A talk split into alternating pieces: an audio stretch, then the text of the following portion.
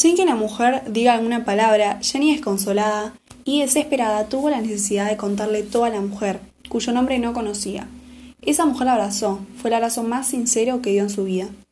Al pasar el rato, Jenny se dio cuenta que se sintió más segura hablando con la mujer que con su propia familia. Entonces le quiso preguntar su nombre. Ella era Megan Méndez, una mujer independiente con un secreto que solo ella conocía. Luego de dos meses, las chicas se hicieron amigas y hablaban de todo entre ellas. En uno de sus encuentros vieron por los medios de comunicación una noticia en la cual hablaban sobre la captura de nuevos integrantes de la organización.